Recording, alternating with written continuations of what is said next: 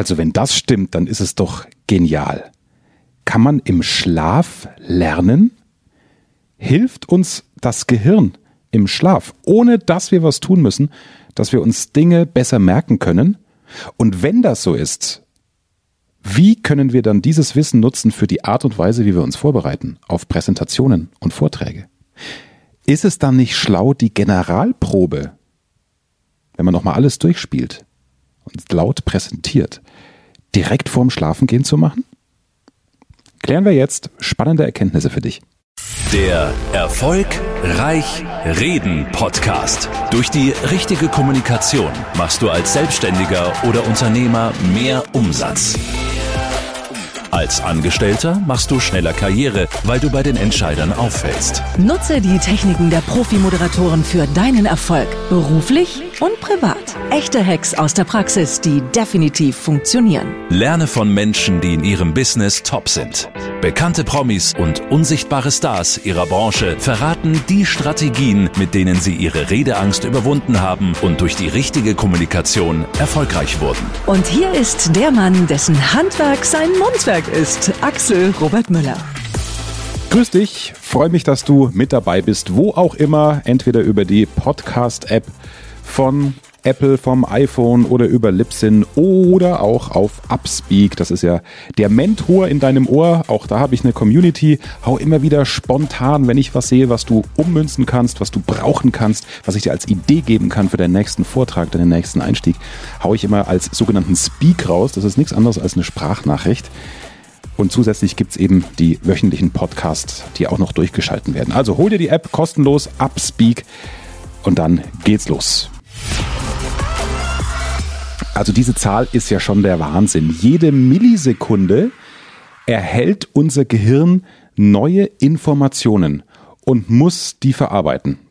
So, das ist jetzt einfach schön dahingesagt, oder? Ja, Gehirn, komm, verarbeit mal die ganzen Informationen, die da auf dich einprasseln und die ganzen Reize. Aber das ist ja unfassbar. Hast du dich denn schon mal gefragt, wann das Gehirn all diese Reize verarbeitet?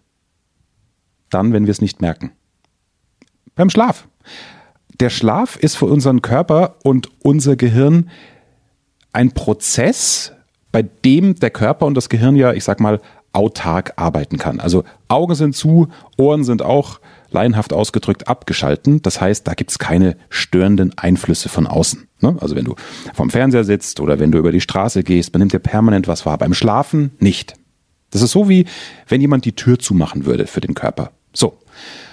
Das kapiert der Körper, das kapiert das Gehirn, du liegst und schläfst, kriegst gar nichts mit und das Gehirn rödelt. Das Gehirn rödelt in der Nacht wie die Sau. Was macht es? Informationen, die es tagsüber gesammelt hat, die eben als Eindruck hier, ne, jede Millisekunde, auf das Gehirn eingeprasselt äh, sind, die kommen aus dem Zwischenspeicher raus. Denn tagsüber, während alles auf uns einstürzt, landen die Infos im Zwischenspeicher. Das kriegen wir auch jetzt nicht ganz bewusst mit. Das passiert einfach. So. Und das Gehirn hat jetzt den Job, nachts mal zu sortieren. Hm, was war denn wichtig? Was war denn unwichtig? Und das, was dann passiert, ist das Waschen des Hippocampus, wenn ich es richtig recherchiert habe. Also der Hippocampus, das ist eine Region im Großhirn. Und dessen Job ist es, die Infos des Tages zwischenzuspeichern. Das war das, was wir gerade besprochen haben. So. Und diesen Zwischenspeicher auszumisten, das ist das Waschen dieses Hippocampus. So, und dann passiert eben genau das. Das Gehirn überlegt, okay, was können wir denn wegschmeißen und was sollten wir uns merken? Das geht dann rüber ins, ja, Langzeitgedächtnis. Und das heißt natürlich, und das ist eine wichtige Erkenntnis für alle, die am nächsten Morgen eine wichtige Präsentation, einen Vortrag haben, ausreichend Schlaf ist saumäßig wichtig. A, weil das der erste Schritt ist, um gesund zu bleiben. Und B, um eben das Gelernte, was du am Tag aufgenommen, was du auch am Tag bewusst dir vorgesprochen hast, und jetzt kommen wir zu unserem Kernthema Präsentieren und Kommunikation, um das dann eben zu speichern. Der Körper, das Gehirn braucht da in der Nacht ausreichend Zeit. Dann ist immer leinhaft ausgedrückt, ne, so dass man es kapiert. so recherchiere ich ja auch. Ich äh, erzähle mir das selbst so einfach wie möglich, weil dann weiß ich, ich habe es kapiert. Indem alles durchgewaschen ist, bist du fit für den nächsten Tag und hast wieder genug Kapazitäten, um neue Reize, neue Informationen aufzunehmen und eben auch dadurch, dass du am Tag vorher mehrfach geübt hast, dem Gehirn das Signal gegeben hast, hey, okay, das hat er ein paar Mal gesagt, das hat er ein paar Mal wiederholt, also scheint das wichtig zu sein. Also hast du auch die Chance, durch ausreichend Schlaf am nächsten Tag das besser abzurufen, weil dein Gehirn es in die richtige Box sozusagen sortiert hat. Da wandert also dann dein Wissen hin. Deswegen, was uns unsere Großeltern beigebracht haben, ne, vor der Schulaufgabe, vor der Klausur schnell mal noch hier Vokabelheft unter den Kopf, bringt einfach gar nichts, außer dass du schlechter schläfst, weil es irgendwie hart ist unter dem Kopfkissen. Was können wir daraus für uns ziehen? mach es so, wie ich es mir auch angewöhnt habe. Mach Generalproben. Immer kurz vorm Einschlafen oder zumindest zeitnah, bevor du ins Bett gehst. Mach's nicht mehr, bevor du dann noch den Tatort schaust, Netflix, Amazon Prime, was auch immer, sondern nimm dir Zeit, wenn du zum Beispiel gegen 22 Uhr ins Bett gehst, einfach um 20 Uhr nochmal die wichtige Präsentation das musst du einfach für dich selbst wissen, wenn es irgendwas ist vom Chef oder im Vorstand oder wenn du selbstständig bist, ein wichtiges Kundengespräch, wo du weißt, der Kunde macht sau viel Umsatz, wenn du ihn überzeugst. Und deswegen hast du dir eine mega geile Präsentation überlegt, nach den Kriterien, die wir hier schon oft besprochen haben. Ein Wichtig ist der Einstieg für die Beziehungsebene, dass du sofort deinen Zuhörer, Kunden, Chef, wen auch immer, catcht, dass er bei dir ist, dass du kreativ wirkst, dass du dich nicht durchlangweilst durch deine Präsentation. Also ich gehe davon aus, du hast dir da ein richtig geiles Teil überlegt, um denjenigen, der dir zuhört, zu flashen. Dann machst du, nachdem du alles akribisch vorbereitet hast und sicher in Teilen schon mal laut dir vorgesprochen hast, wie es denn wirkt, die Generalprobe 19 oder 20 Uhr. Da bist du dann in einer halben Stunde durch. Dann würde ich wirklich empfehlen, es dir gut gehen zu lassen danach, nicht unbedingt wieder fernzusehen, sondern vielleicht ein Buch zu lesen, einfach bisschen runterzukommen, dass du eine Abendroutine dann entwickelst, die ja generell gut ist. Klammer auf, ich schaff's auch nicht immer und habe einfach manchmal Bock, mich bis kurz vorm Bett gehen vor die Glotze zu setzen, Klammer zu. Aber vor einer wichtigen Präsentation ähm, komme ich dann schon in diese konzentrierte Stimmung und deswegen in meinem Fall oft auch vor einer wichtigen Moderation, ja, für eine neue Firma, wenn ich da Führungskräftekonferenz habe, wo ich im Thema noch nicht so sicher bin, weil ich es das erste Mal präsentiere. Ja, das ist anders als wenn ich für die Kollegen der Wirtgruppe die Führungskräftekonferenz mache, die ich schon seit zwölf Jahren moderiere. Da kenne ich die Themen natürlich, die immer wieder kommen. Also nimm dir da die Zeit, mach es abends, danach nicht mehr viel Störung, Aufregung und Reize, versuch gut in den Schlaf zu kommen, versuch ausreichend zu schlafen durch die gute Vorbereitung bist du nämlich viel, viel weniger nervös. Auch das ist es ja. Wer gut vorbereitet ist, der schläft auch besser, weil dieses nächtelang im Vorfeld einer wichtigen Präsentation oder eines Vortrags nicht mehr schlafen können, ist ja Ausdruck eines Ich bin nicht vernünftig vorbereitet, weil du Angst hast, dass was schief geht.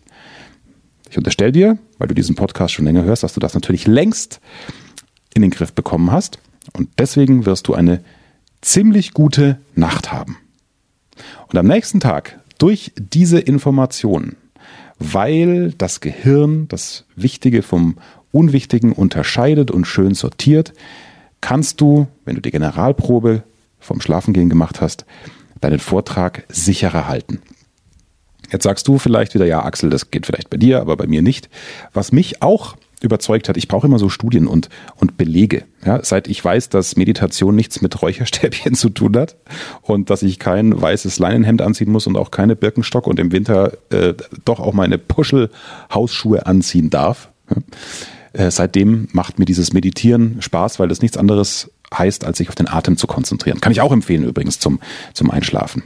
Aber äh, wurscht, was ich damit sagen wollte. Die Studien die nichts mit Hokuspokus zu tun haben, haben mir gezeigt, dass Meditation was Sinnvolles ist, weil es nichts anderes ist, als sich auf den Atem zu konzentrieren. Der senkt die Herzfrequenz, dein Puls und du bist näher bei dir, bist schneller bei dir. Deswegen auch Atemübungen kurz vor deinem Auftritt, vor deinem Vortrag.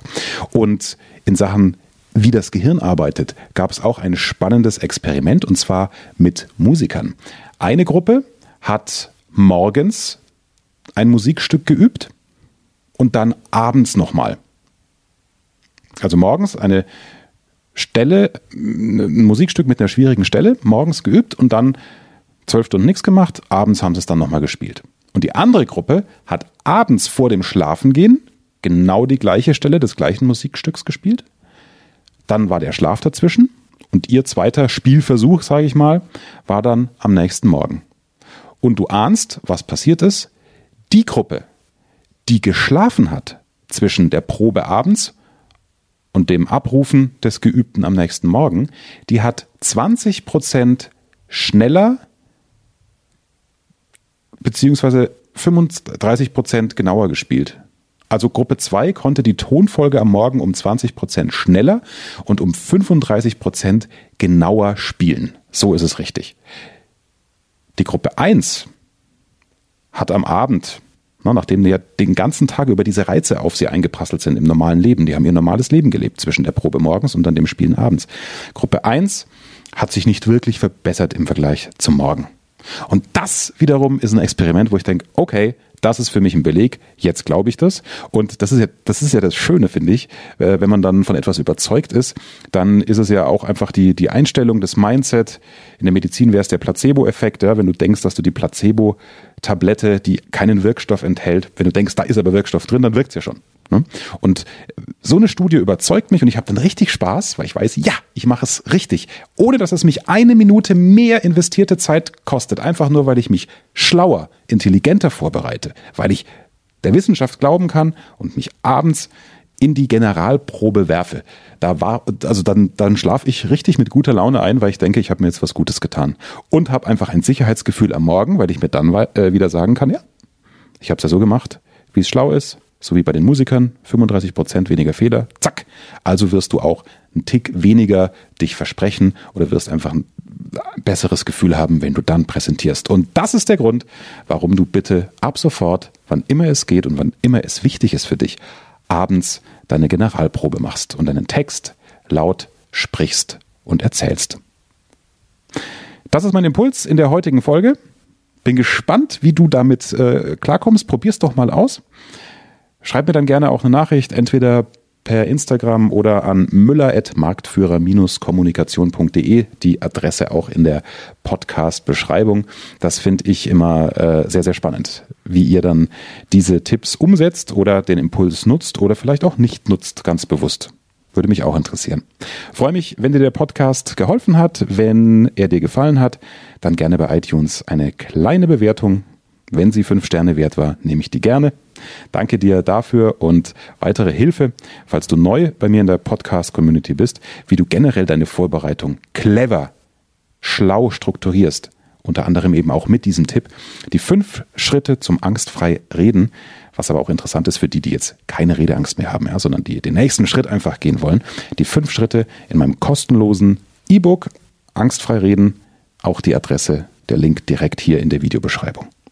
Umsetzen nicht vergessen und dann viel Spaß für die Präsentationen in der neuen Woche. Toi, toi, toi. Mehr Wissen, mehr Erfolg, mehr Umsatz. Beruflich und privat. Das, das, das ist der Erfolgreich Reden Podcast mit Axel Robert Müller. Du bist Unternehmer oder Führungskraft im Unternehmen? Dann binde deine Mitarbeiter und Kunden noch enger an deine Company mit einem professionellen Business Podcast. Sozusagen das Intranet zum Hören oder auch der Kunden-Newsletter für die Ohren. Deine Firma sitzt quasi im Kopf des Kunden und ist näher dran als jede Kundenzeitschrift. Wie das klingt und wie das geht, findest du auf www.marktführer-kommunikation.de. Marktführer-kommunikation.de die Marktführer Deutschlands wie Allianz, Wirth oder Kercher vertrauen Axel schon. Und du? Klick marktführer-kommunikation.de